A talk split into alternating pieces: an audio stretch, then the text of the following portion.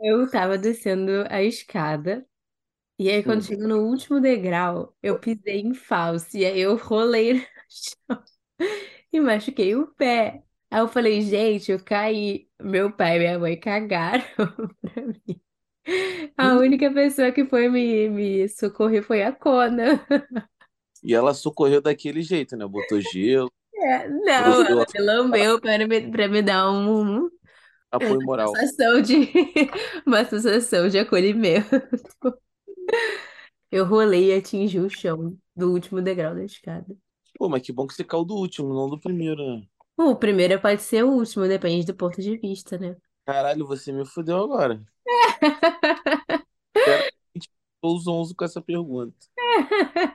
Se você estiver descendo, é o último. Se você estiver subindo, é o primeiro. Caralho, que sabedoria, cara. E aí, Marquinhos DJ, faz um sample de guitarra.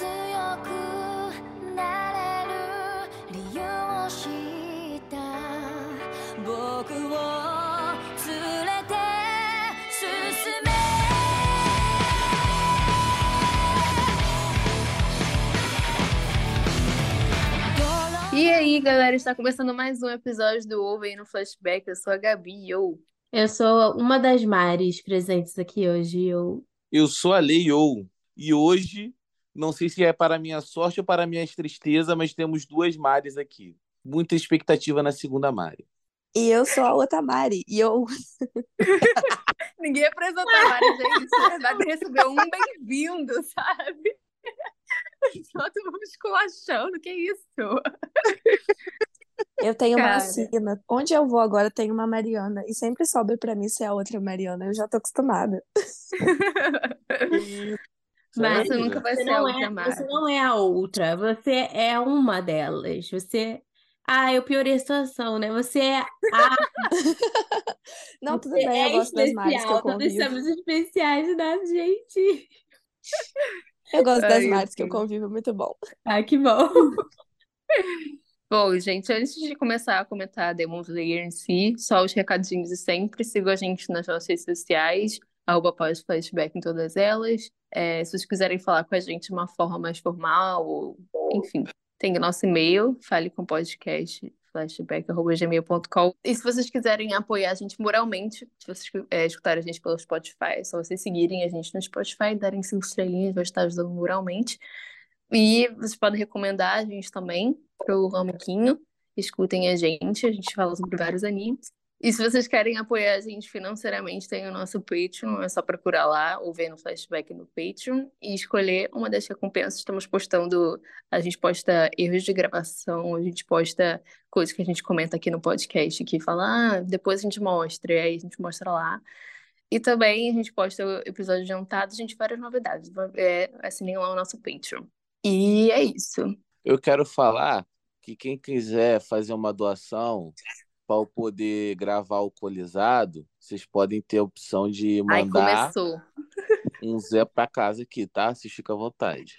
Eu queria que a Mari, eu queria saber se a Mari tem alguma história nova da família dela pra contar. A amiga tem, mas aí a, a- as histórias da minha família, elas vão escalonando por um ponto que chega quase a ser criminoso. E aí eu não consigo nem expor todos, porque assim, é muita loucura. Essa semana teve uma, deixou todo mundo de cabeça em pé, mas eu falei assim, gente, pelo amor de Deus, assim, chega, tá chegando no nível que não dá mais pra aguentar vocês. Juro pra vocês, parece inacreditável.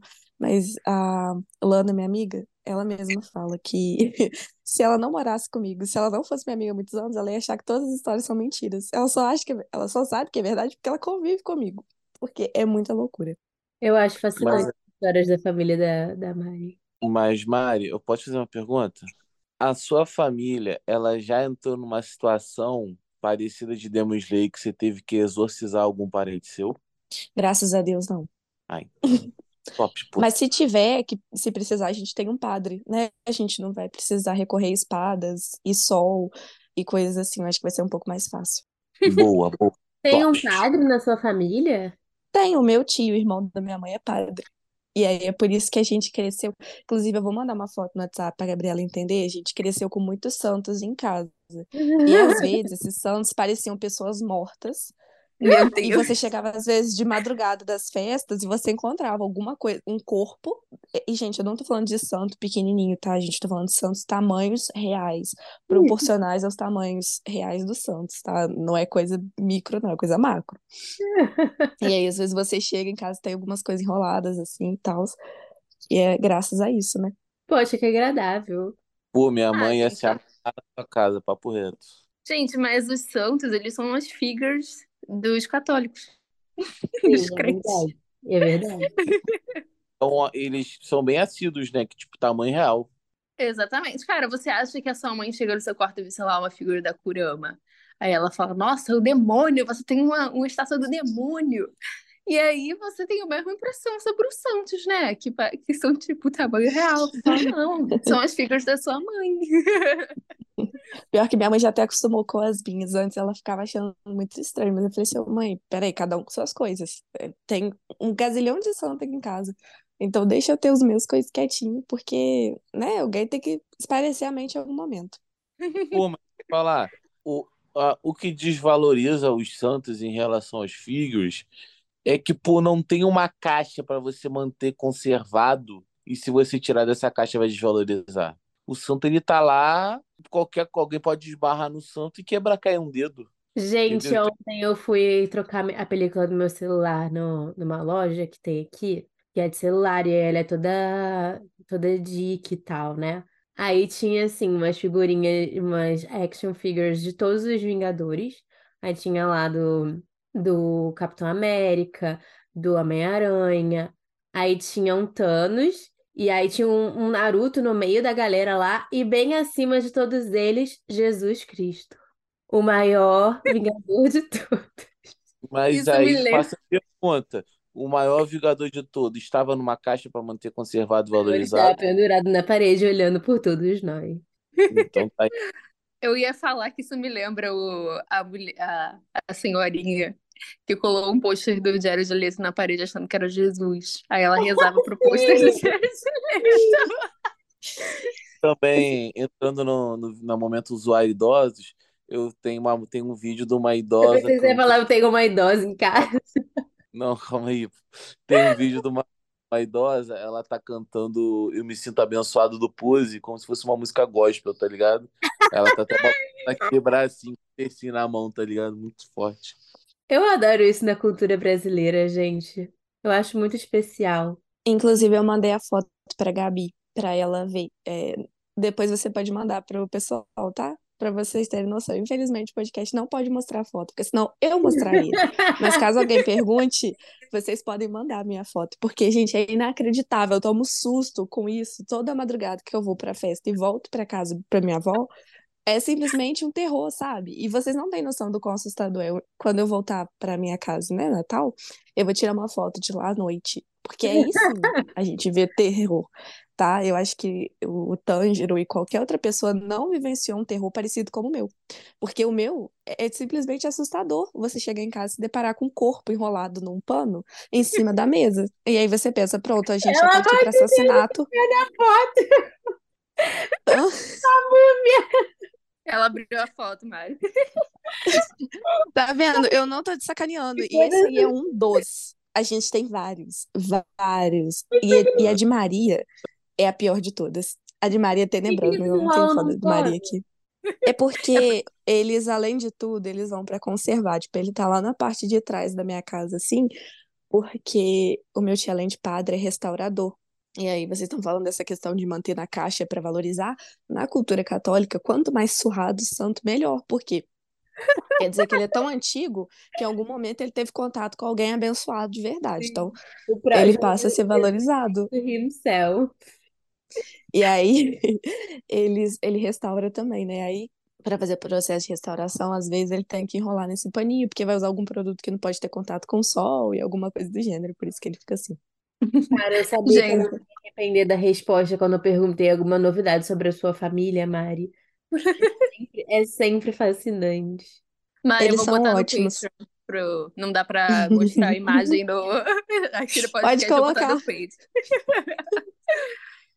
Eu Ai. mando atualizações para as pessoas manterem sempre entretidas, tipo um bônus, sabe? A família da Mari. Mas É, vamos fazer o seguinte: você manda foto dos Santos aí, mais fotos, e a gente disponibiliza no Patreon e te dá 10% do, do, do pessoal que assinar para poder ver. É. Não, mas aí se eu cobrar alguma coisa pelas minhas fotos, eu vou ter que dar uma participação, né, pra igreja. É, aí ficar imaginando. Mas é meu brincadeirinha. Eu mando fotos, atualizações pra vocês verem e rirem também. É isso aí, rapaziada. Pack de santo no nosso Patreon, tá? Ah, Bendição, esse, meu Deus. Gente, vamos pra Demon Slayer. Vamos para os exterminadores de demônios. Tudo a ver com o assunto, galera. tá, ficar falando de anime de demônio, olha o que a gente tá indo. É, Exatamente, hoje é Jesus introdução- Cristo contra os demônios. a introdução foi bem católica para poder já. vai, vai Para contextualizar. É. Bom, gente, hoje a gente vai comentar o, a terceira temporada de Demon Slayer, a, o arco da Vila dos Ferreiros, né? E para começar, assim, a gente, o primeiro episódio tem uma hora, né? Eu lembro quando ele estreou e todo mundo ficou tipo, meu Deus, porque tem uma animação incrível do, do castelo, né? Infinito. E a gente tem toda uma, uma, uma, uma abertura nova, personagens novos, etc. E aí eu queria saber de vocês como foi o hype de vocês de ver aquela cena dos, dos luz superiores, o castelo infinito, é, e a animação botando o sarrafo lá em cima na indústria. É, então, eu sou meio suspeito pra falar, porque eu sou muito fã da obra. E eu sou o tipo de fã que não é só apenas por causa da animação. Eu gosto da história do mangá também. Então, assim, mas eu acho que essa terceira temporada, pra mim, ela é uma das melhores no sentido da finalização, finalização dela, né? Acho que as pessoas estavam reclamando que o arco é muito arrastado, que ele não é tão é, cativante quanto das outras temporadas, né? Que talvez ele tenha sido mais fraco, mas eu acho que é, não é proposital, né? Mas é uma característica desse arco, até no mangá, ele meio que preparar o terreno para o acontecimento final, né? E aí eu não sei se aqui é spoiler free ou a gente pode dar spoiler, mas enfim, o acontecimento final, né, do arco aí, ele é o mais, para mim, um dos mais emocionantes da série, que acho que é o momento que eu posso falar spoiler, gente, só para eu não estragar a experiência de ninguém. temporada pode, das próximas, do que é É. só do mangá, não. Temporada. Não, então, dessa eu posso dar spoiler. E é, tipo, o momento, pra mim, é um dos momentos, assim, mais emocionantes. Eu acho que, começando por partes, né? O, o primeiro episódio, é, eu acho que ele introduz muito bem ali pra gente conhecer um pouquinho melhor do que que tá acontecendo por trás, porque até então a gente não tinha tido uma participação forte do Muzan. A gente tem uma participação forte do Muzan na primeira temporada, pra gente conhecer ele. Na segunda temporada a gente não sabe muito bem, né, o que ele tá rolando. E ali o Castelo Infinito, ele dá aquela introdução do tipo, ele tá fazendo alguma coisa, né? É, mostra ele com as outras luzes superiores, mostrando tudo que pra gente conhecer ali o, o entre aspas por trás, né, da câmera. E eu acho que a animação do, da introdução em si é espetacular, é lindo. Tipo assim, mesmo se eu não assistisse nada, eu assistiria aquele episódio, só porque ele é muito bonito visualmente falando. Os efeitos do Castelo Infinito, enfim, são surreais. Pô, eu achei bem da hora, porém, eu me perdi um pouco na logística do castelo. Ficaria perdido totalmente. Não gostei do, é, do 7 de 10 no Airbnb, sabe? É, pode melhorar a experiência um pouquinho. Porém, eu achei maneiro, tipo, eles tentaram dar uma inovada, usar o 3D de forma diferente, o que é bem da hora. Porém, eu não gosto de 3D, então 7 de 10 no Airbnb. Eu, o pior que eu acho que o 3D desse ainda é melhor do que o dos últimos episódios, principalmente do, do penúltimo Do e do último episódio, que é aquele dos peixes ou da espada da Nossa, Mitsuri. que eles É, usaram 3D muito bem nessa temporada. eu- não, eu acho até que não é tão ruim, não. Mas assim, em comparação à primeira e tal, eu acho que causa muito estranhamento. Eu também, particularmente, não gosto de 3D. Mas eu acho que o, da, o do primeiro episódio, ele é muito passável, assim, do ponto que se você não for muito fã, né, dessas coisas pra ficar vendo como é feito, talvez a pessoa nem percebesse que tinha alguma coisa ali diferente. Eu, tipo assim, eu gostei desse primeiro episódio e tal, mas os peixes, gente, que bagulho grotesco. Nossa, Lê, não achei, não. pô, parecia que era, tipo assim, parecia que era fora da realidade até do anime, sabe? Parecia que era um Mas eu negócio. acho que essa era a intenção. Eu acho que essa era a intenção. Tipo assim, eu gosto muito quando quando os diretores, enfim, eles sabem usar o 3D de uma forma que encaixe na narrativa, entendeu? Não sei se foi a intenção do anime, tá? Pode ser que eu esteja overinterpretando, mas eu senti que era pra ser uma coisa realmente, tipo, pra incomodar. Porque, se você parar pra pensar, aquele peixão ali, em 3D, é o poder de um demônio.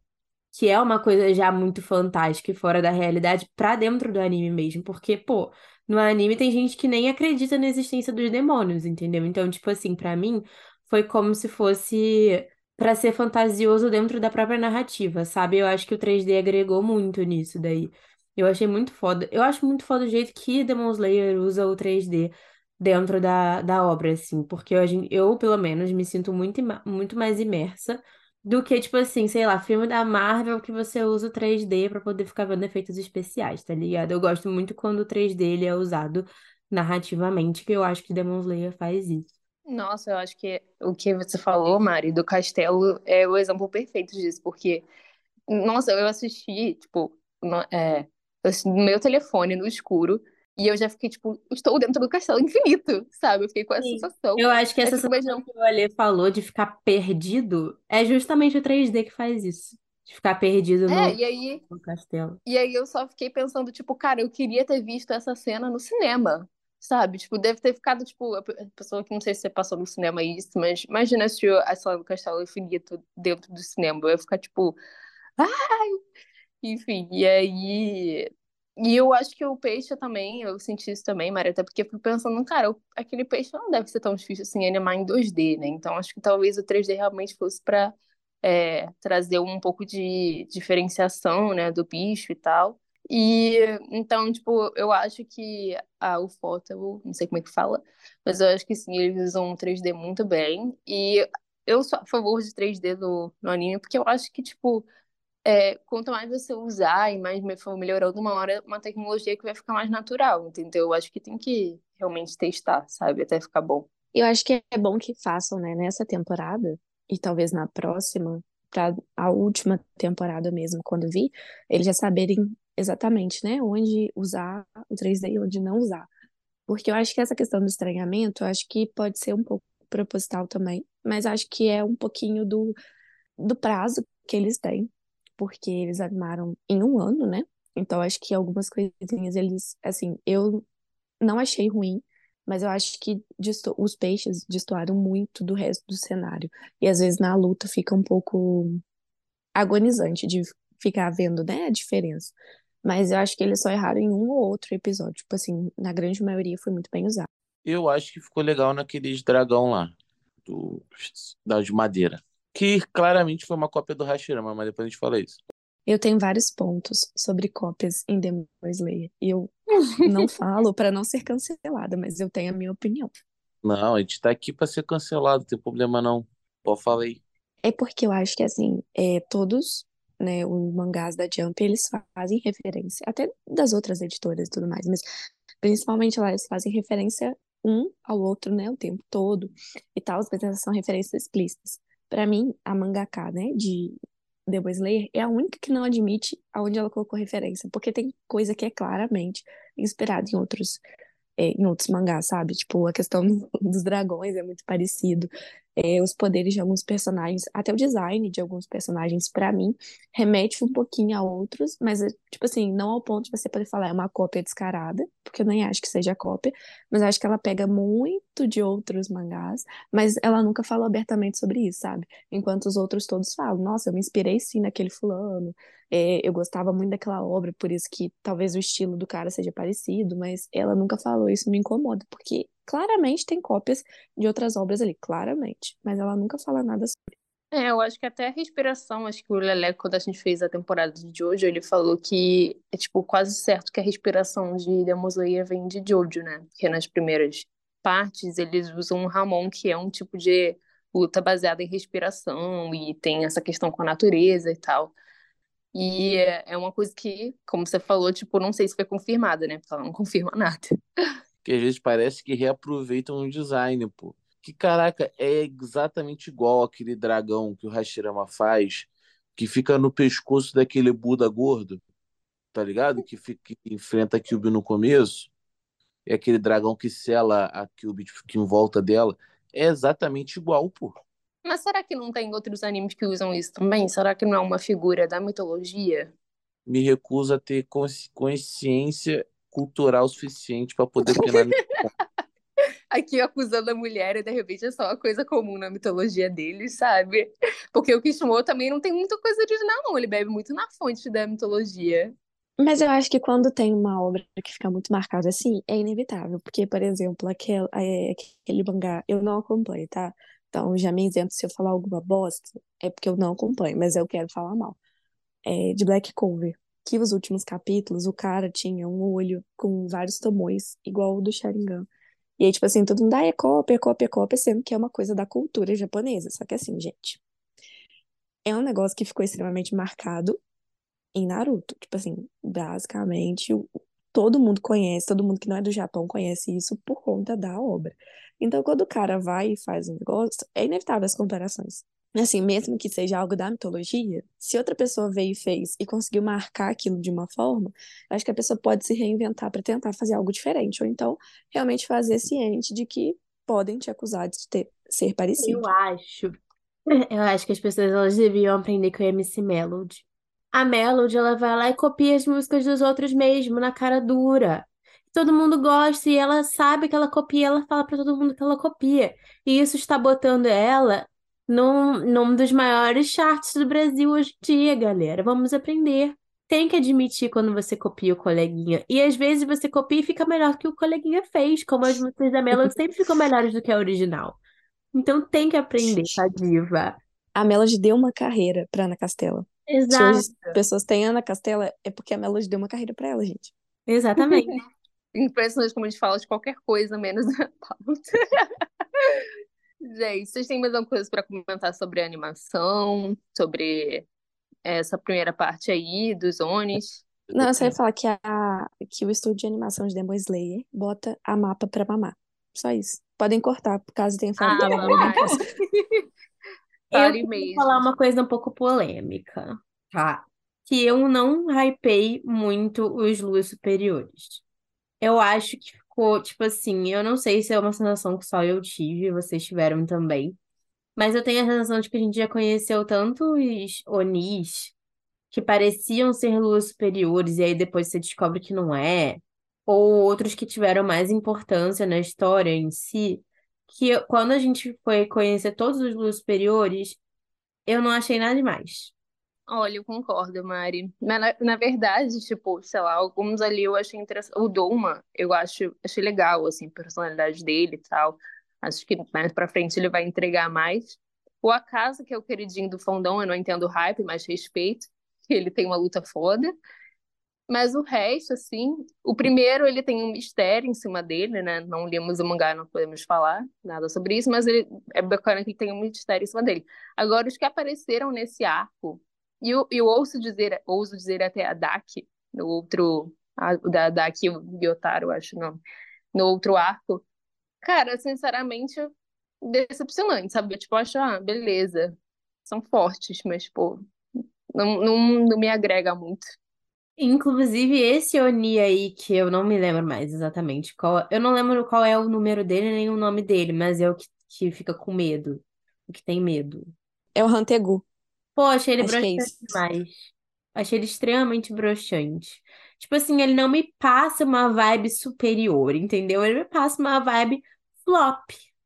Ah, eu achei legal É. a, a versão dele, a versão dele jovem, né? Inclusive, mais uma vez, Demon Slayer me engana, porque assim como no arco do Mugen Train, eu falei, pô, o Zenitsu vai brilhar, porque ele tem a questão do, do sono, né? Ele consegue lutar dormindo. Não, decepcionou. E eu também pensei, pô, a Mitsuri é a Hashira do amor, e o cara tem vários vários sentimentos tatuados na língua, ela vai arrasar com ele. Não, não tem nada, não tem nenhuma trabalhista do Pois é, gente, olha, eu vou falar um negócio pra vocês.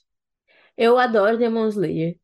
Tipo, eu gostei muito de Demon Slayer de cara, mas eu achei essa temporada, tô com a galera que achou ela decepcionante. Eu achei o final dela bom, tipo assim, achei surpreendente a parada da Nezuko conquistar o sol e tudo mais. Mas, num geral, achei muita enrolação, muita enrolação. E achei a, a escalação. É, escalação não, que escalação de futebol.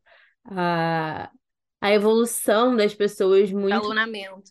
é, não achei o desenvolve, achei o desenvolvimento muito rápido, não achei empolgante, sabe? Não sei, tipo, acho que. hum, Cara, não, não sei nem dizer assim, tipo. Eu acho que era legal a gente acompanhar como o, o Tanjiro, ele, o Tanjiro e os outros meninos também, né? Eles iam a cada, cada luta se desenvolvendo mais e mais. Mas a impressão que eu tenho é que o Tanjiro ele deu uma travada, assim, no desenvolvimento dele. Só que isso não é, é, Isso não fica evidente na hora que ele vai lutar. Porque, tipo assim, ele sempre parece ser mais fraco do que os outros. E aí ele deu uma, uma acelerada ali no desenvolvimento dele no final, que não tem muito uma construção, sabe? Tipo, eles tiveram maior dificuldade para conseguir derrotar o Adak e o, o irmão dela lá, que eram luas menores do que do que o que eles lutaram nessa. E nessa pareceu que foi muito, entre aspas, fácil comparado ao que foi antes, sabe? Tipo, o, o pilar lá do som, gente, ele perdeu membros, entendeu? É por isso que eu gostei mais dessa temporada, pra falar a verdade, porque eu achei a outra temporada muito enrolada nesse sentido. Eu achei a luta enrolada pra mostrar como eles, eles eram fortes, e aí a, a autora não conseguiu fazer a mesma coisa com esses, com esses, graças a Deus, porque eu achei um porre a outra luta da outra temporada, achei muito arrastada e toda hora aconteceu, ah, morreu, mas não morreu, mas morreu, mas morreu. Mas essa eu senti que teve pelo menos uns flashbacks no meio, e dava pra sentir quando eles estavam a ponto, tipo, tinha uma, uma evolução assim de, de poder deles que fazia mais sentido do que a Dak e o Gyutaro. Porque a Dak, o Gyutaro entrou no meio da luta, a gente nem sabia que ele tava ali. Esses não, ele só foi se dividindo, mas era o mesmo cara, sabe? Então, tipo assim, eu senti que foi menos frustrante nesse sentido. Eu adorei essa temporada, sou defensora dela, acho mil vezes melhor do que a outra. Até porque eu acho o Tokito, o Genya e a Mitsuri mil vezes mais carismáticos do que os outros Hashiras que foram apresentados até agora. Então, eu sou defensora, assim, dessa temporada. É, eu acho que isso que você falou acontece nessa temporada também. De tipo, ah, parece que matou, mas não matou. Ah, parece que eles descobriram, mas não descobriu. Tipo, eu sinto que ela fez a mesma coisa que ela fez na outra, com personagens diferentes, entendeu? Sou muito crítica também da falta de protagonismo ou de fazer qualquer coisa meramente relevante da, da Mitsuri nessa temporada. Eu, acho que o que foi muito bom nessa temporada foi o, o Toki. Mas aí ele tem uma personalidade parecida com o Sasuke, então obviamente que eu ia gostar dele. Então, assim. Mas pra mim ele foi o ponto forte temporada. Eu acho assim, eu tenho é, a mesma, eu acho que a segunda temporada foi muito melhor que essa, por conta mesmo da emoção e também porque eu acho que dificilmente eles vão animar uma coisa no nível que foi aquela luta final na, na última temporada, assim, ela é animada, bem animada assim do início ao fim, ela é um show mesmo, sabe? E acho que pelo ambiente, né, ser aquele ambiente meio tipo assim, ah, de casas noturnas e tudo mais, dá um você, tipo assim, tem uma história no fundo que é mais legal até do que a história que a gente conhece lá dos ferreiros. Mas tem um, um- uns pontos. Eu acho, eu sou defensora do Hantegu, que é a Lua Superior 4, que é o cara que se divide em vários. Porque eu acho que o background dele era um dos melhores. Eles tinham que ter explorado mais claramente o fato de que, pela primeira vez, eles tinham o Oni, que era uma pessoa que realmente era um filho da puta desde o início, sabe? Ele nunca foi nenhum exemplo de pessoa, ele nunca sofreu nenhum trauma, ele só era muito ruim. E aí ele realmente falou assim: ah, então por que que eu não vou continuar sendo muito ruim pelo resto da minha vida? E ele virou um Oni. E eu acho que isso é diferente do que a gente tá acostumado, né? Que tipo assim, ah, tem um passado triste, a vida era difícil, e aí eles escolheram, é, ou não tiveram escolha em se tornar demônios, né? O Hantegu não, ele tipo assim, ele tinha opções, e ele já era ruim desde o início. Esse é o que roubou? Acho que é? Esse é o que É rouba, ladrão. é o que se divide em várias personalidades, Ah, sim. né? Que ele tem, ele e aí essas personalidades, né? No E ele é fanbook, se eu não me engano, né? Que ele fala da é, questão da, da criança. Não, como você pode atacar um ser tão inofensível? Meu filho! Mas no fanbook explica que essa hipocrisia dele, na verdade, é uma, assim, por isso que eu acho que não ficou claro, porque só quem conhece as outras, é, outras fontes de informação, né? Tipo, o fanbook não é uma fonte de informação que deveria ser usada pra gente se informar sobre alguma coisa, pelo menos eu acho, né? Devia ser tipo um, um plus. Mas lá fala que era uma forma que ele lidava para encontrar com as é, para lidar com as maldades que ele mesmo fazia, sabe? Então ele tinha é, ele se desassociava e por isso que ele tinha várias personalidades. E aí é meio que um paradoxo, né, para o transtorno de personalidade, que era como se ele criasse várias personalidades. E só que, por exemplo, ele culpa a mão dele, né? Alguém fala assim: "Ah, você roubou, não fui eu, foi minha mão". Então, tipo assim, ele culpa as outras coisas para não assumir os próprios erros. E por isso que aquela versão pequenininha dele é toda medrosa, ele se vê como um coitado, ele acha que o mundo tá contra ele, mas na verdade, ele é só um filho da puta que coloca a culpa em tudo menos nele mesmo. Então ele acredita que ele é inocente, sabe? Ai, Mari, só de você falar isso, já achei ele bem superior a Dark e Guiltaro, que me irritaram profundamente na temporada. Gente, é sério, eu acho que eu sinto que metade do meu ódio da segunda temporada é porque eu acho a Dark e o Guiltaro insuportáveis, eu uso demorou muito. E tem a questão também que eu não acho. Não, não sou muito fã da, da personalidade do Uzui e do Rengoku, né? Essa coisa meio extrovertida deles. Eu sou muito mais fã do, do, do Tokito da vida, de um gay, né? Que é maluco, que come carne de Oni, entendeu? Eu sou dessa galera. Pode ser que eu esteja overinterpretando mais uma vez, mas eu entendi que que foi como a Mari falou, né? Ela não tinha as outras fontes de informação. Então, o que eu interpretei dessa parada dele ter várias personalidades e ele ter separado o medo, porque, tipo, as, as personalidades dele que lutam são as outras, o medo é a que fica fugindo. E aí eu entendi que ele, tipo, separou a fraqueza dele, entendeu? Ele se separou em várias personalidades para que ele pudesse ficar mais forte, porque o medo dele deixa ele mais enfraquecido, sabe? Eu acho que ele é um fragmentado 2.0, né? Que, tipo, mais simplificado. E, pô, eu acho que, tipo, o poder dele, ele vai ficando muito maneiro e é muito apelão, tá ligado? Então fica equilibrado, por mais que ele seja, tipo, pequenininho, resistente, mas inofensivo, tá ligado? Ele se dividir e gerar essas habilidades apelonas quando ele vai se fragmentando, acho muito maneiro. Eu achei, eu achei tipo assim, bem divertido. Eu, particularmente, gosto muito dele também. Eu acho que ele é um dos mais interessantes. É uma pena que ele não foi mostrado o suficiente para as pessoas gostarem também, né? E aí eles ficam atrás daqueles outros hypados, que eu não vejo motivo para ser hypado, mas tudo bem. Exatamente. Tipo, esse eu achei muito apelão. É toda uma dor de cabeça para você enfrentar ele, sabe? Porra, muito maneiro, sabe? E, mas a única parada que eu fiquei meio triste foi com o do, do Jarro. O do Jarro eu achei meio pá. Não fazia cara, sentido cara, eu vou falar um negócio do jarro. Você já, você, foi mal, olha, você concluiu seu pensamento que eu queria falar do jarro, do cara do jarro. Não, se for pra xingar o jarro, beleza. Senão eu vou falar mais aqui. eu gostei não, não. mais do jarro do que do medroso. Não, então, eu, ah. eu achei interessante do, do cara do jarro, porque ele tem um. Eu sinto que ele é usado como artifício para mostrar mais uma vez a crueldade dos demônios, né? Porque, tipo, ele ele é aquele cara que, que é, manipula. Ele é tipo um marrito, tá ligado? De Jujutsu. Que ele, tipo assim, não tem um, um motivo especial para ele fazer o que ele faz, ele faz aquilo que ele vê aquilo como uma forma de arte, entendeu? Claro que o Marrito tem mais profundidade que ele, mas eu senti que ele tem esse tom, assim, que mostra como as maldições barra onis, eles são muito cruéis, né? Eles não veem o valor na vida humana e eles acham bonito gritos de horror dos, dos humanos e etc. Então eu acho, tipo, eu senti que ele teve esse, essa, isso de bom. E eu achei muito interessante ele. Ele não tem é, backstory, graças a Deus, porque não aguento mais ver backstory de Oni. A gente não gosta de backstory de Demon Slayer, são poucos. Gabi, eu, eu concordo com tudo que você tá falando. Ah! Não, sério, eu tenho, são poucos. Eu detesto os Onis de Demon Slayer, então eu detesto backstories dele. Não vejo. Tipo, cara, depois a gente vai falar um pouco melhor dos backstories, assim, mas eu achei interessante isso dele lutar com o Mushiro e, e não ter um backstory, né? E pra gente pegar ele, graças a Deus, e aí fica aquela coisa de dar uma sensação de que o Mushiro ele foi bem mais herói, porque ele, ele, ele literalmente pica, no final ele pica ele em pedacinhos. Um cara que sempre foi muito cruel com as pessoas, sabe? Que não tem nenhum tipo de misericórdia com os humanos. E o, e o Tokito, ele é apresentado como uma pessoa fria. Então, tipo, você vê aquilo, você vai se apegando a personagem e fala, cara, ele não é frio, ele tem... Ele valoriza os humanos, etc.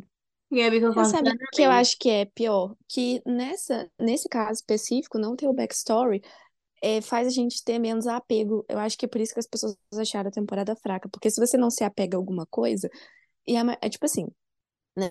Eu falando de uma perspectiva de fãs, de fandom.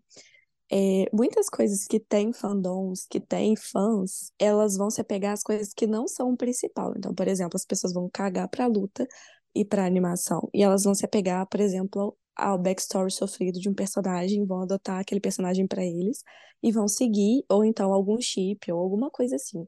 E quando não tem isso, eu acho que é a sensação de que as pessoas, de uma maneira geral, acham mais fraco, porque não tem nada pra você se apegar. Eu gosto do fato, assim, dele ter, não ter o backstory pra poder não ficar a mesma coisa repetitiva de todas as temporadas, porque depois dessa temporada, as futuras, vai ser um atrás do outro. Vai, e se preparem, porque vai ser, todos vão ter alguma coisa ali relacionado ao personagem que eles vão estar interagindo, né? Então vai ser ainda mais massivo, né? Obrigado. Jean Mari. Obrigado, cara Vaso, por oferecer nada. E não tá sendo irônico. Obrigado por oferecer nada. Story nenhum. Serviu Cara, eu muito. também eu concordo com isso que a Gabi falou. Porque eu não acho que tenha que ter todo, tem, todo mundo tem que ter uma história triste, tá, gente? Tipo, a gente já entendeu, chega. Eles- os demônios estão ali pra gente realmente odiar, tá ligado? Tipo assim, eu gosto de personagens que são puramente maus por serem maus. Eu acho beleza na simplicidade, entendeu?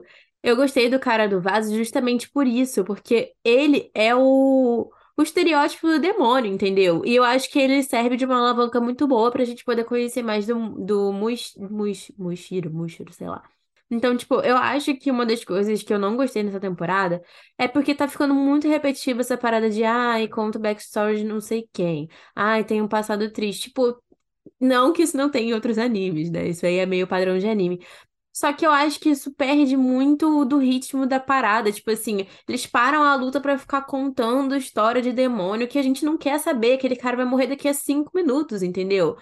Eu não quero saber da história dele. Então, tipo, o fato dele ser muito cruel, porque ele literalmente faz obras de arte, né, na visão dele, com o sofrimento das pessoas, eu achei isso muito foda, tipo, na personalidade dele mesmo, sabe? Eu não tinha gostado do cara do, do, do Vaso, porque ele foi meio frustrante, o poder dele não tinha nada a ver com nada. Mas agora que vocês deram esse ponto de vista aí da ausência do backstory, eu Mas gostei. sabe o que eu Mas acho? Que esse negócio dos poderes dele, talvez se tivesse algum backstory, tipo assim, ah, ele era um pescador, teria algum sentido, sabe? Porque realmente é o único. Mari, mas ele é um poderes. artista, Mari, ele não precisa ser compreendido. Não, nesse ponto eu acho que faz sentido ser, tipo assim, essa pegada dele de ser artista, é tipo meio Deidara, assim, sabe? Então ele só existe pra causar o caos. Então eu acho que é, que é legal essa parte, sabe? Só que eu sou meio. sei Eu não gosto muito dele. Eu acho que ele só, realmente ele só serve pra ser trampolim do Tokito e tudo bem, porque o Tokito é maravilhoso. Agora, se a gente for entrar no tópico de Hashiras, tem um ponto. Eu não consigo gostar da Mitsuri, gente, desculpa. O poder das mulheres, girl Eu power, também não tudo gostei bem. Girl Power Mas eu não nada, consigo gente. eu- gostar dela. Gente, vou falar aqui. Eu gosto da Mitsuri porque eu acho ela fofinha, eu gostei da- de algumas cenas dela, então acabei me apegando no final, gostando dela. Mas, gente, mulher em Demon Slayer é piada. Vamos falar a verdade aqui. A Nesco passou temporada e temporada sem falar. E tem a mentalidade de uma criança. Tudo bem que tem uma justificativa na narrativa. Mas, gente, isso não é maneiro, sabe? É tipo uma escolha deliberada da autora de fazer uma personagem feminina regredir mentalmente pra ela não, não trabalhar a complexidade dela, sabe? Porque assim como o Tanjiro, ela perdeu toda a família dela. Ela está numa situação que ela não pode matar pessoas, apesar de ela ter um desejo muito forte de fazer isso. E a gente não vê nada da perspectiva dela. Ela só é. Ela é quase como um pet do, do Tanjiro. Ela, tipo, defende ele. O objetivo dela, se o Tanjiro escolhe defender as pessoas, ela defende. Se alguém faz mal ao Tanjiro, ela defende o Tanjiro. Ela não tem. Ela é uma, uma personagem rasa. Então, tipo assim, eu sinto que todas as mulheres em Demon Slayer, talvez as irmãs, né, a Shinobu, a Kanao e tal, que eu acho que talvez mostrem elas mais mais pra frente, mas tirando elas, assim, eu, eu sinto que elas são muito muito escritas de qualquer jeito, entendeu? Não vou nem Pô. falar mal escrita, porque existe, eu vi que existe um esforço ali pra gente gostar da Mitsuri, mas é um negócio jogado, sabe? Enquanto todo mundo desperta aquela, aquela marca do caçador e fica fodão, derrota um Oni, ela despertou a marca do caçador e fez porra nenhuma. No final da luta, ela tava chorando, pedindo ajuda. Meu Deus, vou morrer. Então, tipo assim. Ela tinha velho, desistido, inclusive, no final da luta ela tinha desistido. É, fala ali. Eu não queria entrar nesse negócio. Mas às vezes é bom criticar. Tô aqui pra criticar. É. é. Quando a gente critica tanta coisa idiota, a gente não pode criticar uma coisa útil. Pô, aquela personagem. Caralho, eu não lembro o nome. Do, da tropa lá das meninas borboleta lá da enfermagem. Tropa das meninas. Borboleta da enfermagem, que joga a moedinha. tem a muda, a- que joga a moedinha é a Kanaô. Se você falar mal dela, a gente vai ter um problema, tá? Só tô te. Não, não. Mas, tipo assim, ninguém achou problemático a Kanaô precisar de um homem pra ensinar ela que ela pode ter opinião própria. Porra, eu Eu desisto não lembro disso. Do que que você tá falando? Eu tenho memória curta. É Ele porque tá ele fal- fa- ela usava a moeda pra poder decidir o que que ela ia fazer, e aí o Tanjiro Ah, sim. ensina ela a pensar com a própria cabeça, basicamente isso. Exatamente. Tipo, se ninguém achou isso estranho, Não, tipo Porra. assim, eu não vou. Eu não sei, a Mari pode falar melhor sobre a Kanaô, porque ela Eu gosta acho mais dela, assim. mas. Não, só deixa eu falar, tipo, aquelas irmãs ali eu passo pano porque elas, tipo, têm todo um backstory de, tipo, serem vendidas como escrava e tal, e elas são terciárias. A Nesco e a Mitsuri são um pouco mais importantes do que elas, então a gente espera mais delas, entendeu? Mas ninguém achou Eu estranho. tenho, a a minha, eu tenho as minhas opiniões sobre é, tudo. Eu vou falar sobre cada uma. Primeiro, sobre a Nezuko. Me dá um pouco de raiva as pessoas colocarem ela como melhor personagem feminina já escrita, porque assim, gente, ela não tem escrita, ela tem, ela é, é um plot pra história. Tudo gira em torno dela, então ela é importante pra caramba, mas ela, enquanto, tipo assim, individual, se você tira ela da história, ela não tem nada. Então, realmente, eu acho que ela tem que peca nesse sentido, sabe? Ela foi feita pra ser fofinha, serve pra ser fofinha. Então, isso faz com que as pessoas amem, porque elas Vender adoram personagens fofos. Vende muito porque é fofo, é comercialmente aceitável. Se você entra no TikTok, tipo, até quem não assiste o anime tem coisas dela, porque ela é fofa. Simplesmente por isso. E aí funciona, né? Então, mas assim, ela enquanto escrita, pra mim, é bem terror. E principalmente agora, que ela tem, né, no final dessa temporada, talvez o melhor pico da personagem, ela vai sumir. Então, tipo assim, daqui pra frente você não vai ver mais ela. E é isso que causa uma decepção, porque era tudo pra ser, tipo, pronto, agora a gente vai conhecer. Até entendo que se até esse ponto da história a gente não tivesse os pensamentos dela e tudo mais, teria aquela explicação, né, de porque ela tava é, tentando lutar contra uma coisa mais forte que ela, e aí priorizou os poderes ao invés das habilidades de comunicação. Beleza, mas não teve, sabe? Então, assim, isso pra mim é um ponto de terror. A Mitsuri, pra mim, gente, é ruim, porque ela é literalmente tudo que os caras sempre criticaram em personagens femininas, mas eles gostam porque ela entrega fanservice. E isso me irrita, ela é porque, tipo assim, é justamente porque assim, o, a história dela ali, né? Todo mundo tem um passado triste, tudo bem, graças a Deus ela foge dessa reta, mas ali é sobre encontrar o marido pra casar. E, tipo assim, todo o propósito dela entrar numa corporação pra lutar contra os seres mais fortes do universo é pra arranjar um homem pra casar. Então, tipo assim, E o fica um problema é que ela tem vazio. a ser forte demais. E comer muito. E comer muito, tipo, nossa, que, que, que vida difícil, sabe? Mas. E aí, pra mim, na luta, ela poderia ter entregado mais. Tanto que usam ela pra alívio cômico. Tipo assim, no final da luta, você vê o Hashira do som. Ele tava todo acabado, mas ele continuou lutando sem um braço. E os tímpanos dele tinham estourado, né? Tipo, e ele ficou cego de um olho. E ele continuou lutando, assim como todos os outros.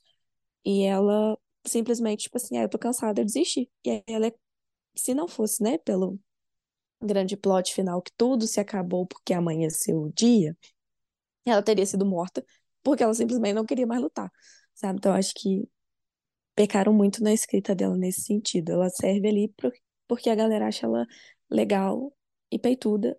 E aí é a mesma coisa da, da Nezuko, né? Comercialmente aceitável, então beleza. Já a menina do Eu tinha que deixar vocês falarem, né? Porque eu entrei no tópico, eu falei, eu vou falar uma por uma. Já a menina da moeda, ela tem um trauma muito forte, tá? Eu vou defender ela porque no futuro vocês vão falar, nossa, Mariana, você teve razão, porque a luta dela é uma das melhores, tá? É uma das melhores do arco. E desenvolve muito a personagem, e que é justamente o que faltou na Nezuko. Tipo assim, tipo, ah, ela não fala, ela precisa de uma moeda e tal, mas aí você tem todo um desenvolvimento para ela chegar até o final e verbalizar o que estava sentindo. E, tipo assim, uma personagem terciária tem isso e a protagonista não. Fica um pouco complicado. Vou falar. Uma Da... Peraí, Ana. Está na minha vez, você não vai silenciar uma mulher aqui. Tô brincando. É, É o o Power. aval de mulher, o Alexandre fica rapidinho, ele, ele, ah, ele começa a falar, né? Tô zoando, amigo. É, vou falar primeiro da Mitsuri, porque a Mitsuri, pra mim, foi uma das piores coisas dessa temporada. Foi uma das coisas que mais me fez ficar incomodada com essa temporada. Por quê? Nessa temporada, eles tinham a porra de dois Hashiras. E a Mitsuri não fez porra nenhuma. Tudo bem que ali no final ela ficou segurando o, o demônio ali pro, pro Tanjiro e a Nezuko e o, o Genya conseguirem derrotar o principal. Só que ela tava ali o tempo inteiro. Ela, desde o início da história, ela tava ali. Desde quando o Tanjiro tava lutando lá com o boneco, ela tava ali. E ela não apareceu na luta em momento algum. Tipo assim, ela apareceu pra salvar a, a, a galera lá, os, os ferreiros, e pra depois ter uma participação ali no final. Sendo que ela é uma Hashira, gente. Tipo, ela tem um peso muito maior na história que não foi dado a ela, entendeu? Tipo, essa luta, ela era pra ter sido mais é, impactante, porque eram dois Onis superiores e tinham dois Hashiras ali, mais a, a, Nezuko, que tava muito mais evoluída do que na luta contra o contra a Daki, e mais o Tanjiro, que também já tava muito mais evoluído do que na luta contra a Daki. E, tipo assim, não teve, sabe? Ela não teve uma participação importante. Eu acho que o, o, que, o que deram pro, pro Tokito, que foi uma- um protagonismo, que foi tipo assim, ah, agora a gente entende por que que ele é Hashira. Agora a gente entende por que que os Hashiras são respeitados, e ele entregou isso. A, a Mitsuri fez o contrário, entendeu? Tipo, ela não fez nada, ela chegou ali pra segurar, ainda chorou no final, queria desistir. Entendeu? Tipo assim, não gostei, não gostei nem um pouco. E sobre a, a Nezuko, eu nunca tinha, sinceramente falando, nunca tinha parado pra pensar nisso que vocês estavam falando, porque eu acho que a, a relação dela com o Tanjiro como irmãos é tão bem desenvolvida que realmente, tipo assim, a personalidade dela mesma fica perdida nesse, nesse rolê aí. Porque eu acho que a autora, ela deu muito mais é, importância pra desenvolver o relacionamento deles dois, que é, pra mim, a parte mais importante. Até porque eu não acho o Tanjiro muito desenvolvido também. Por mais que, obviamente, ele tenha muito mais protagonismo, ele tenha muito mais.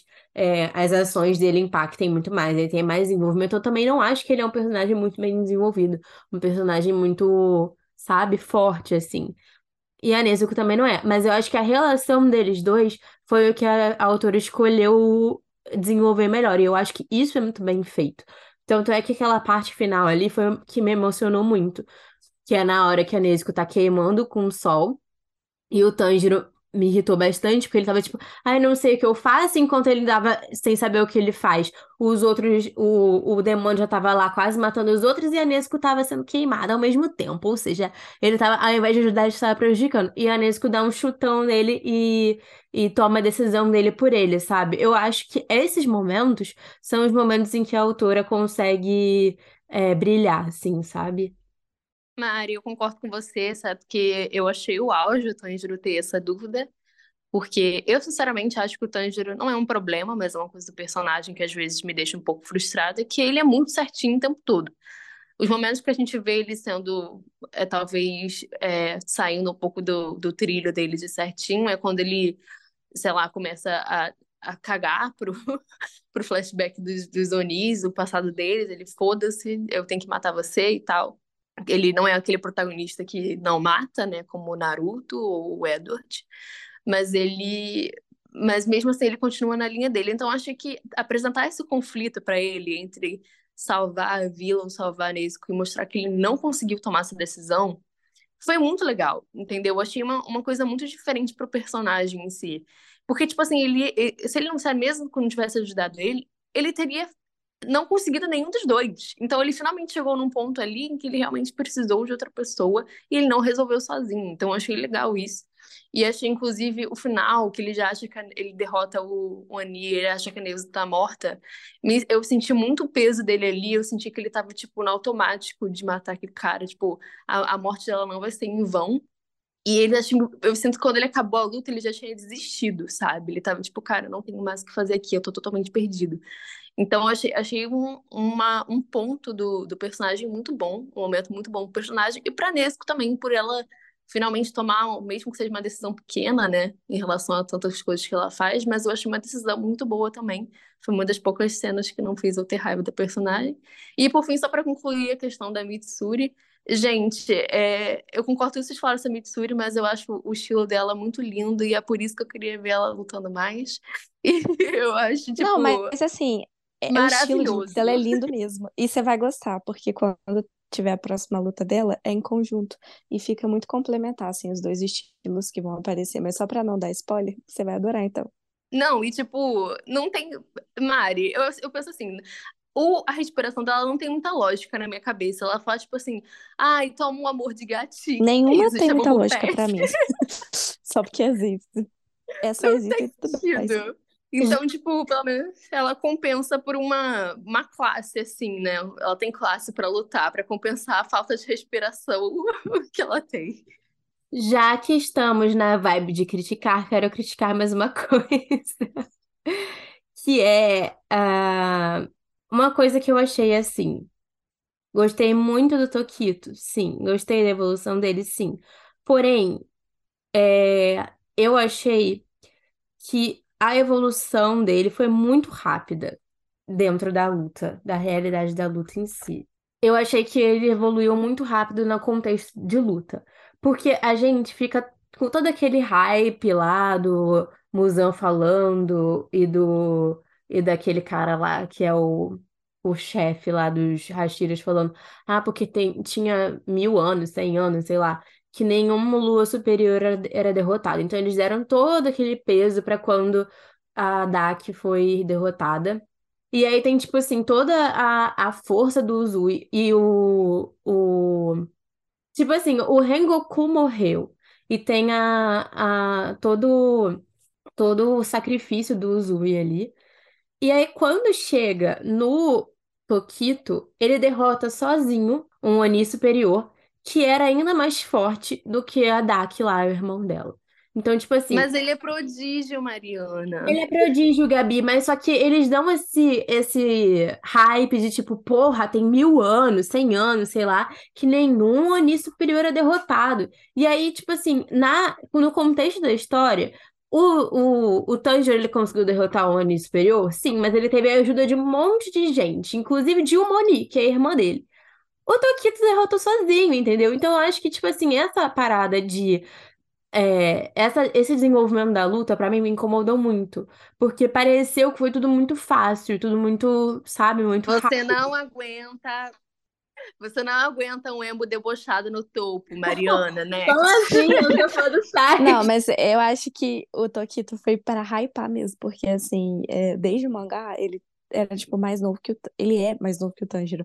E sempre foi colocado, tipo, o cara chegou a ser Hashira com 14 anos, então tipo, já era pra ser fodão mesmo. Mas eu acho que passa um pouquinho da sensação, tipo assim, nossa, todo mundo se fudeu pra caramba, e o cara foi tipo assim, hiper Ah, gente, só cortei o cara, sabe? Ele Exatamente. nem Ai, viu gente, mas chegando. eu amo. Eu, eu, Mas eu eu amo passo muito Tokito. pano pro Tokito. Eu, def- Assim, eu eu muito defendo ele Não, também. gente, eu concordo com vocês. Eu achei ele o melhor personagem da temporada. Eu queria, eu adorei o protagonismo dele. Só que pra mim isso passa uma sensação meio que de desleixo assim do roteiro, sabe, mesmo. Pra Ai, Mariana, mas sinceramente, eu passo pano pra tudo isso, porque só pra não ter uma luta arrastada igual da temporada toda, graças a Deus, entendeu? Então, Ok, eu concordo, eu concordo. Mas é, já que é pra criticar, eu tô criticando, entendeu? sim, sim. Eu acho que você tem razão, mas eu passo pano por questões pessoais. E digo mais, eu digo, Aceito, tipo assim. E digo mais, é, tipo assim, eu sinto que o Tokito ele entrou nessa temporada, não sei vocês, mas eu, é, foi um dos personagens assim, que me deu um pouco de ranço no início. Ela, a autora conseguiu passar um ranço pra depois lavar a alma, assim, falar, nossa, ele é uma boa pessoa, né? E eu sinto que ele tem um senso de humor muito bom. Eu amo o senso de humor dele, falando, tipo, ele debochando o tempo todo do Oni. Então, eu achei muito interessante, achei revigorante trazer um, um, personagem assim, principalmente um Hashira, que eles são todos respeitados, né? Como eu já falei mil vezes aqui, eu não gosto de personagens como Rengoku e All Might, que são tipo o símbolo da esperança. Eu cago muito pra esse tipo de personagem. Então, acho que o Tokito nessa temporada foi revigorante para mim. E depois vamos comentar sobre o Genya, por favor, que ele é o meu segundo revelação que eu amei nessa temporada também. Gente, só dele ter a voz de Bakugou, pra mim ele já ganha muitos pontos, sinceramente. Sim! É, eu queria comentar um negócio que vocês estavam comentando, mas eu estava com problemas no meu fone e eu não consegui falar. Mas era sobre o Tanjiro, que ele sofreu muito hate, né, quando saiu, porque teoricamente ele abriu mão da Nezuko. Mas eu acho que a cena foi tão linda, tipo assim, ele não tomou decisão. Quem tomou foi a irmã, e ele teve que seguir o que ela queria. E ele foi, tipo assim, um herói mesmo, sabe? Tipo, ele abriu mão dos desejos dele, que seriam, tipo assim, não é egoísmo você querer sua irmã viva, mas assim, ele abriu mão de tudo pra ele, pra poder, sabe, tipo assim, defender os ideais, defender as pessoas. Eu achei a cena muito, muito linda. Eu não consegui falar isso, eu queria falar desde o início, porque eu queria dar um, um votinho aí pro menino Tângelo. E sobre o menino Gênio, cara, ele é muito bom. E eu acho que a relação dele também, eu acho que eu gosto também, porque a relação dele com o irmão é tipo um paralelo oposto ao Tanjiro e a Nezuko.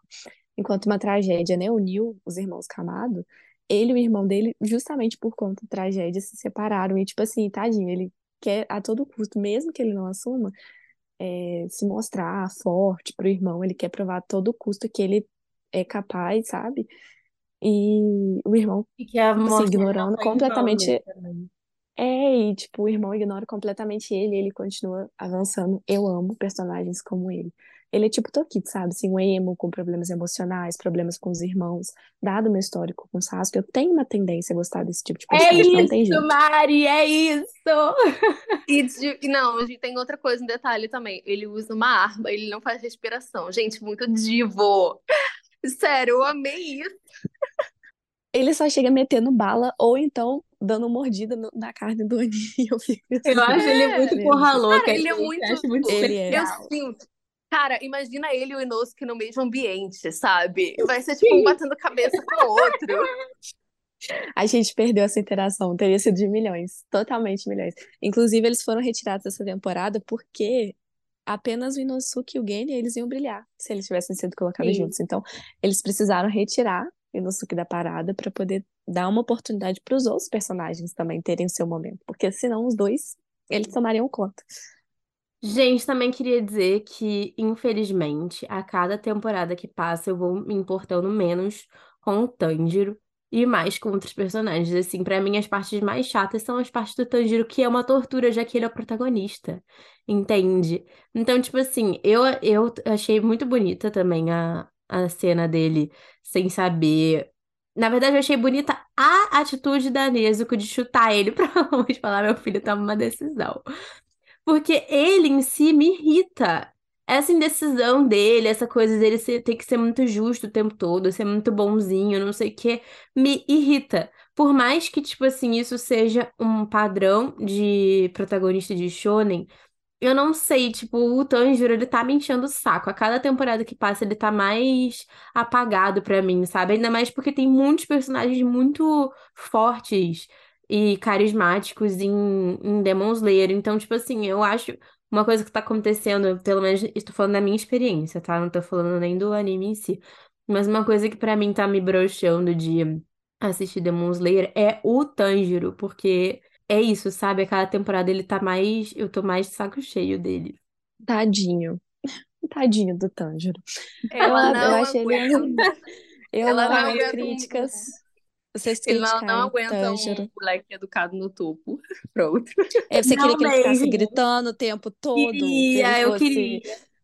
Cara, eu acho que se na hora que a, a Nezuko, ele achou que a Nezuko tivesse morrido, né, por causa do sol, ele tivesse descido o cacete, começasse, sabe, tipo assim, se ele não tivesse falado nada, porque eles, eles ainda dá pra gente ouvir o pensamento deles, tipo, não, eu tenho que matar. Se ele tivesse ficado tão puto, cheio de raiva, que ele tivesse destroçado o Oni, sabe, sem nenhum pingo de misericórdia pra mim, teria dado um up muito grande no personagem. Mas não, ele foi Mas ele broxante. fez fazer isso.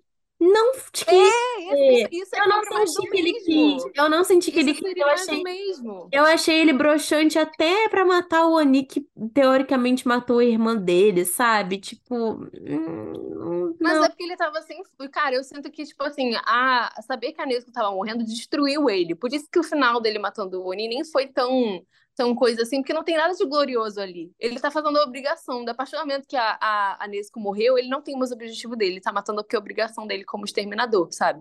Então, Mas se tipo, ele estivesse que matando por causa de. fizeram. Então, Gabriel, isso que eu tô falando é que ao invés dele, ao invés dele matar por obrigação, ele tivesse matado porque ele tava com ódio mesmo, sabe? Se a gente pudesse ver esse outro lado do Tanjiro, que é ele não sendo perfeito, é ele sendo. mostrando as emoções humanas dele, que é ter raiva, que é ter ódio, que é ter sentir vingança. Porque eu acho que esse era o Mas momento eu sinto. lado. E eu não senti. Mari, mas olha só.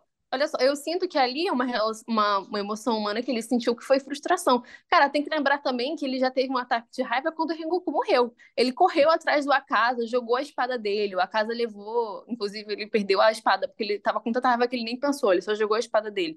Ele teve esse momento assim de puto na arco lá com o Rengoku. Nesse momento foi o momento que ele já tava tipo, cara, Mano, mas ele perdeu não aí, ele- adianta de nada. Ele teoricamente teria perdido a irmã, entendeu? Eu não sei, eu acho que falta um tempero pro Tanjiro. Falta uma dose de rebeldia, que eu sei que não é do personagem, estou exigindo uma coisa que não é, é, da personalidade dele mesmo, não é do personagem, mas eu acho ele broxante. Pra mim, a palavra que define o Tanjiro é broxante. Mari, eu acho que você tá se passando nessa argumentação sua aí, que ele realmente ele ficou puto, ele queria matar, ele pensou isso, só que ele não aplicou de forma física, pô. Eu não senti que ele queria, eu não senti que ele ficou puto. Pô, ele falou, pô. Eu acho que senti que ele tava só, ah, agora eu vou ter que destruir esse cara aqui, como eu estava Não. tentando desde Ele correu, ele correu puto, ele falou: Eu vou matar esse demônio nojento de qualquer jeito, pô. O cara tava puto. Ai, Só que Ale, ele não. Isso, sinceramente, achei broxante a forma que ele matou ele. Não achei vingativo. Achei mais tipo, ah, já ia matar ele mesmo, agora vou terminar de matar. Tá bom, Mari. Só que, Mas, como eu eu- falei, estou falando de uma experiência pessoal minha. Ninguém é obrigado a concordar comigo, não. não, mas eu tô falando que eu tô discordando de você, pô. Não tô falando que você tá errada. Mas aí você tá sendo machista, né, Alexandre? Porque discordar de uma mulher. Ah, pronto. Não pode discordar, pô. Eu acho que está. Eu acho que o teu Alexandre no podcast é machismo, né? Ele vai tempo também todo dando opinião Eu de homem dele. Você vê que ele tá o podcast inteiro em silêncio. Aí, quando é pra discordar de mim, ele até foi buscar lanche. Aí, conscientemente, na hora que era pra discordar de mim, ele terminou de fazer o lanche dele. Estava aqui a postos Não, pra Gente, fazer é a porque dele. Eu tenho provas de que meu papel aqui é discordar da Mari. Mais nada. Exato, machismo. Pra perturbar a Mari. Não, pô. Marifobia. É. Eh, Dessa vez eu tô com, com a Lê, porque eu acho que ele deixou, ele deixou muito claro os sentimentos dele, todos negativos, mas eu acho que é da personalidade dele lutar contra esses sentimentos negativos, sabe? Tipo, ele não quer se tornar igual aos Onis, que é cheio de ódio. Eu acho que até mesmo eh, nas outras lutas, quando a gente vê ele, por exemplo, eh, ele tava morrendo de raiva, né? Da Daki do Gyutaro. E ainda assim, o que ele faz? Ele, tipo assim, pede para os irmãos terem o último momento em paz, para eles não se ofenderem, para eles terem, porque eles vão ser a única pessoa para se apoiar pelo resto da eternidade. E aí eu acho isso muito bonito no personagem, assim, ele quer matar, ele tem esse ódio, mas ele não se entrega. Eu acho que talvez esse Exatamente, seja Mari. É isso que eu o acho. ponto onde eu. Mas eu gosto desse jeitinho dele, é especial. Tipo, mas é o que eu tô falando é, eu entendo que esse é o jeito dele. Esse, essa cena que você tá falando, eu achei bonitinha também na hora. Só que eu acho que, sabe, já deu. Ele, tá- ele já me encheu o saco, sabe? Tipo, eu tenho a sensação de que eu sempre sei o que, que o Tanjiro vai fazer. Então, é isso, sabe? Tá me. Você sabia que ele ia ficar na dúvida? Cara, é bem, é bem o tipinho dele, né, Alexandre? Bem o tipinho dele não saber o que fazer. Gente, tá bom. é, posso voltar a falar do game? Ai, gente, eu não quero falar do Tanjiro, eu quero falar do Gainer, porque eu acho que ele, tipo assim, eu queria fazer uma. A gente tá reclamando nesse episódio, eu acho que sempre tem espaço para uma reclamação. A minha reclamação é que, tipo assim, eu amo Gainer, mas eu senti que o flashback dele não me explicou por que, que ele tem transtorno de, de, de raiva, sabe? Que ele, eu esqueci o nome desse transtorno, é transtorno explosivo, impulsivo, sei lá, um negócio assim, tem o um nome para isso. Porque ele sente. E tanto ele quanto o Sanemi são assim, que são irmãos. Então, tipo assim, eu supus que foi porque o pai deles era, lidava com as coisas assim, né? Que eu mostrei no flashback deles que o pai dele lidava com frustrações, etc., descontando no, na mãe e nos irmãos dele e nele. Só que, tipo assim, isso é uma suposição minha. Eu sinto que o flashback dele não, não explicou isso, entendeu? E aí eu, é nesse momento que, mais uma vez, eu critico os flashbacks de Demon Slayer, porque nem sempre eles estão condizentes com o que o, o personagem é. Nem sempre faz sentido o, o Tipo, ah, beleza, vamos ter um backstory para ele ter um aprofundamento. Mas nem sempre vai fazer sentido com o que a gente está vendo o personagem no presente, entendeu? Então, essa é a minha reclamação. Mas, dito isso, eu amo o Gane, eu amo o conceito dele usar uma eu amo o conceito dele ser tão bruto, tão visceral, tão. Ele é muito ele, sabe? Ele não tem nenhuma respiração, ele dá tiro mesmo, ele resolve tudo na espada, no grito, ele tá com uma árvore. E eu sinto que eu me identifico com isso, entendeu? Gente, uma pergunta. Em algum momento explicou se essa parada dele comer Oni e ficar Oni durante um período de tempo é uma coisa própria dele ou isso é uma habilidade que todo mundo pode ter? Eu acho que é dele. É E dele, por sim. Quê? E por quê? E explica em algum momento, tipo, por que Eu vi na Wiki, olha, isso aí não explica, eu vi na Wiki que algum outro personagem vai explicar isso mais pra frente, ou foi no fanbook, a Mari pode me responder depois, mas é que basicamente não, não são todas as pessoas que co- conseguem sobreviver a comer carne de Oni, né? E ele, ele tem uma força física, uma, um organismo muito forte, ele consegue sobreviver por conta disso, porque na verdade a carne de Oni é venenosa, né? Sim, sim. Eu acho que não, eu não lembro se tem alguma explicação especial. Eu até comprei, né, os dois fanbooks, então eu vou atualizar todo mundo do- de quando chegar. Mas eu- a explicação que eu conheço também, e eu não sei se ela é do fanbook ou do mangá, é sobre isso. O organismo dele é feito, tipo assim, tem a capacidade pra isso, tanto que às vezes ele. É, mas tem, tipo, umas consequências, né? Tipo, o Tanjiro vê que ele perde alguns dentes, né? Ele, tipo, ele tá banguela. E aí é por conta disso, assim, tem alguns efeitos colaterais. Ele, por exemplo não consegue se expor ao sol por conta disso também. Ele é afetado, mas por, por outro lado, dá uma força física maior para ele, então é vantagem.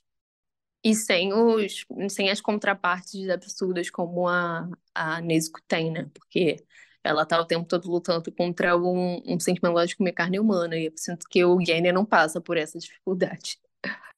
É, só pra... Vocês querem falar mais alguma coisa sobre... o Alexandre quer criticar uma coisa, mas eu não sei se a gente deveria dar o poder da palavra pra ele. Posso criticar, Gabi? Você que é a host, você que dá a palavra às pessoas. Pode sim, meu bem. Sacanagem. Vamos lá. É, gente, eu queria deixar minha grande crítica essa temporada. Que o momento que a Nezuko venceu o sol, eu achei muito tirado do cu, narrativamente, no, no anime em especial. No mangá não é nem tanto não, mas no anime eu achei muito nada a ver, porque ela estava se definhando. Do nada ela tá bem, as roupas pararam de pegar fogo, tudo suave, tô de boa. Eu achei muito tirado do cu na hora.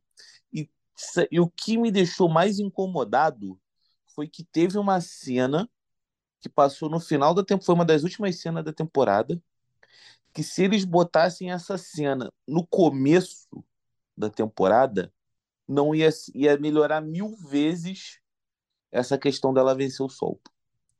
Que foi a cena lá da, da cientista mandando uma Da cartinha Tamoio, né? É, se eles botassem aquela cena dela falando, hum, analisei esse sangue de Ona aqui e, pô, eu- novidades, talvez sua irmã consiga vencer o sol.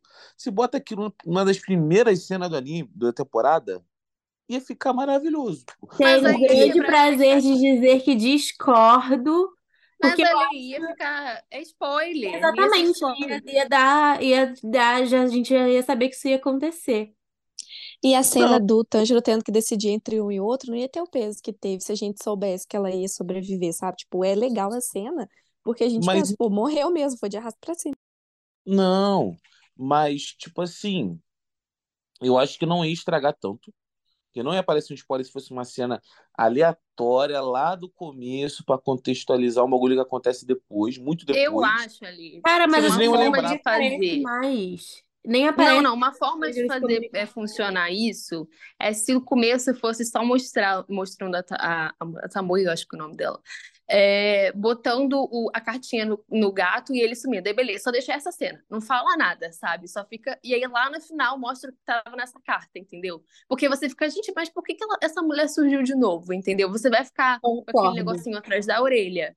E você só vai entender no final. Aí faz sentido. Agora, ela falar que a Nezuko vai conquistar o sol no início, aí acabou o raio da Também cena, acho. Nossa, Gabi, você reescreveu a cena de uma forma muito boa. Vamos dar aulas de roteiro para. Obrigada, obrigada. Mas o meu ponto foi só confirmado, pô, que ficaria muito melhor se eles dessem um contexto, porque eu achei muito tirado do cu, tirou a, Não, eu a- concordo. Cara, Ale, o final da temporada eu achei. Achei que eles tiraram. Ficou meio ruim a, a ordem dos acontecimentos, porque ainda por cima tem um flashback do Muzan. E eu tô no final da temporada, não quero saber do flashback do Muzan, até porque é um flashback super interessante, acabou me frustrou porque é um flashback ruim. E o negócio emocionante mesmo era Nesco conquistando o sol. Não era, não era o momento do Muzan ali, entendeu? Então eu sinto que, tipo, houve um pouco de erro neles nessa questão de ordem das cenas. Poderia ter deixado o flashback do Muzan pra próxima temporada tranquilamente. Mas aí, como é que eles vão dar o gancho, gente?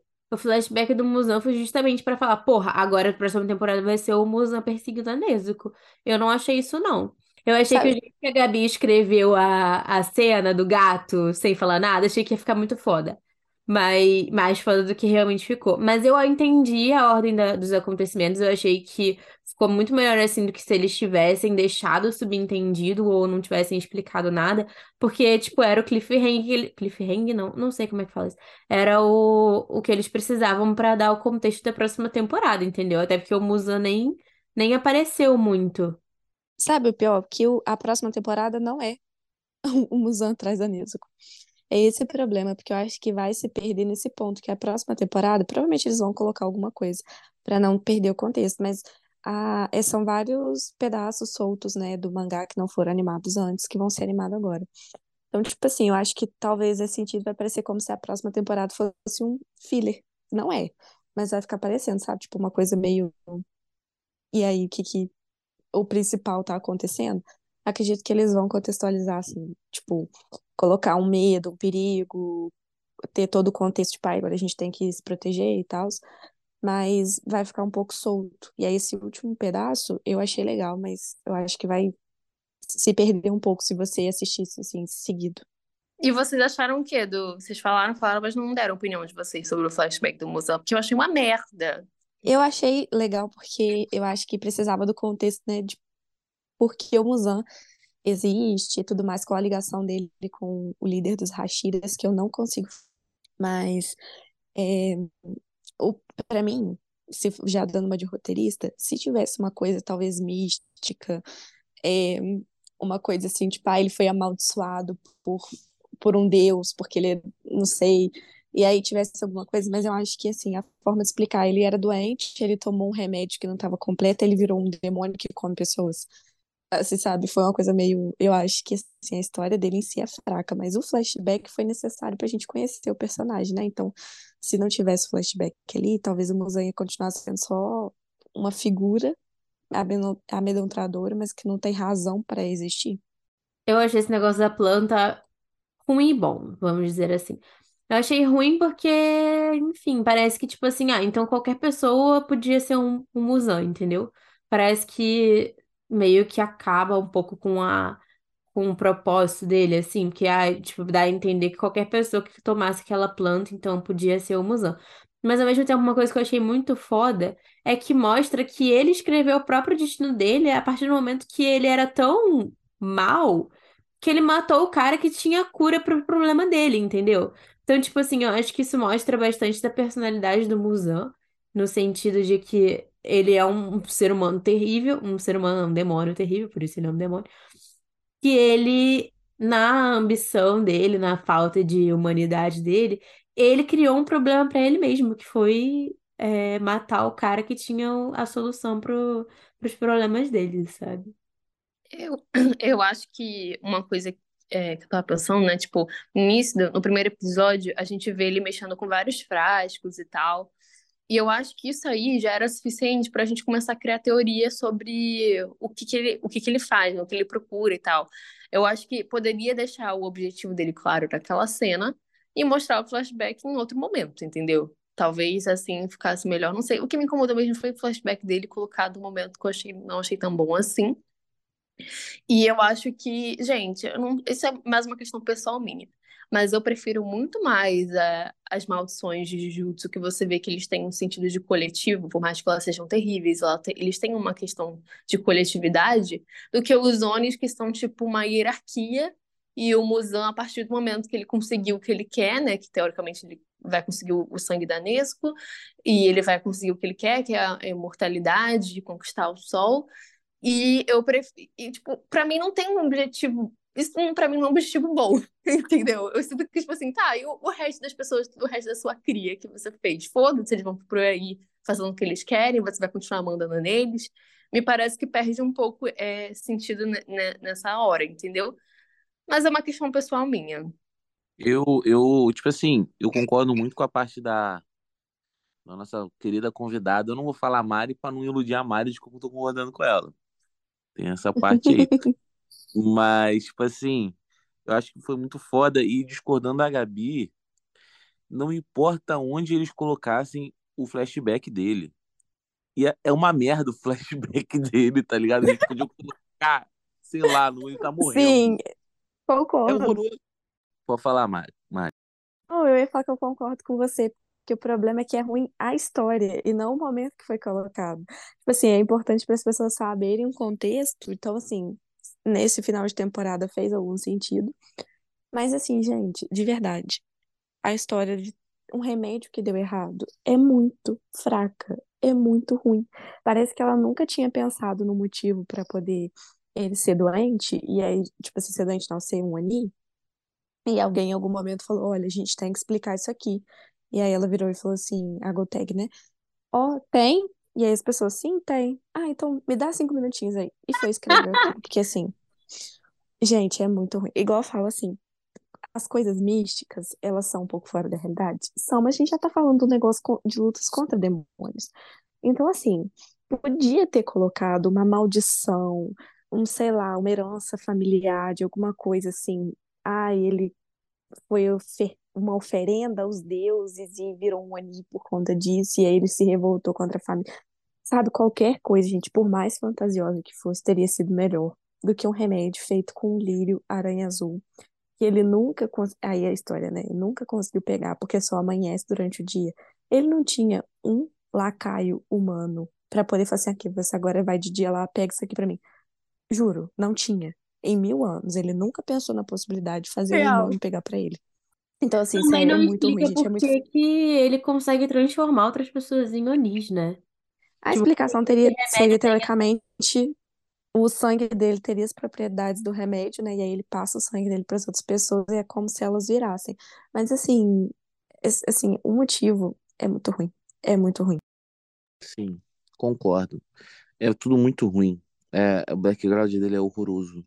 Inclusive, É né, isso. fica implícito nessa temporada outra coisa, né, que eu acho que vira do fan, que vem do fanbook em si, não ficou explicado, é porque que ele mata, né, a família do Tanjiro ali. E não é nem questão de spoiler, porque teoricamente estava no flashback dele. Mas é porque a a mãe do Tanjiro sabia onde florescia essas flores, né? E aí ele poderia, olha só, ele poderia ter falado assim: se você sabe onde floresce, então eu vou pegar um dos seus filhos, e se você não trouxer o lírio aranha azul pra mim, eu vou mandar os seus filhos pro inferno, eu vou matar os seus filhos na sua frente. Ele poderia ter feito isso. Ele não fez, aí ele Nossa, Mari, você mudou completamente a minha opinião, agora eu tô achando muito bosta também. Não, é sério, porque, tipo, só eles mostram só um pequeno fragmento do lírio aranha azul nas memórias da mãe do Tanjiro, naquele momento que tem os flashbacks da, da e tal. E aí eles só vão explicar que ela sabia onde era, que estava enterrado, tipo assim, nos, nos pormenores, né? No, nos rodapés, tipo, não, não tem uma explicação no, na, no mangá. E aí, tipo assim, ele mata a mãe dele porque ela sabe da localização, mas se ela sabia da localização, não podia simplesmente ter sequestrado as crianças e ter ameaçado ela pra ela entregar. Ele poderia ter feito isso. Eu acho que a conclusão que a gente chega é que ele é burro pra caralho, porque primeiro ele mata o cara que cuidava dele, que sabia da localização, depois ele vai lá e mata outra pessoa que sabe da localização também. Então, no final das contas, o Muzan é a pessoa mais burra da história desse anime. Sim, pra mim ele é um.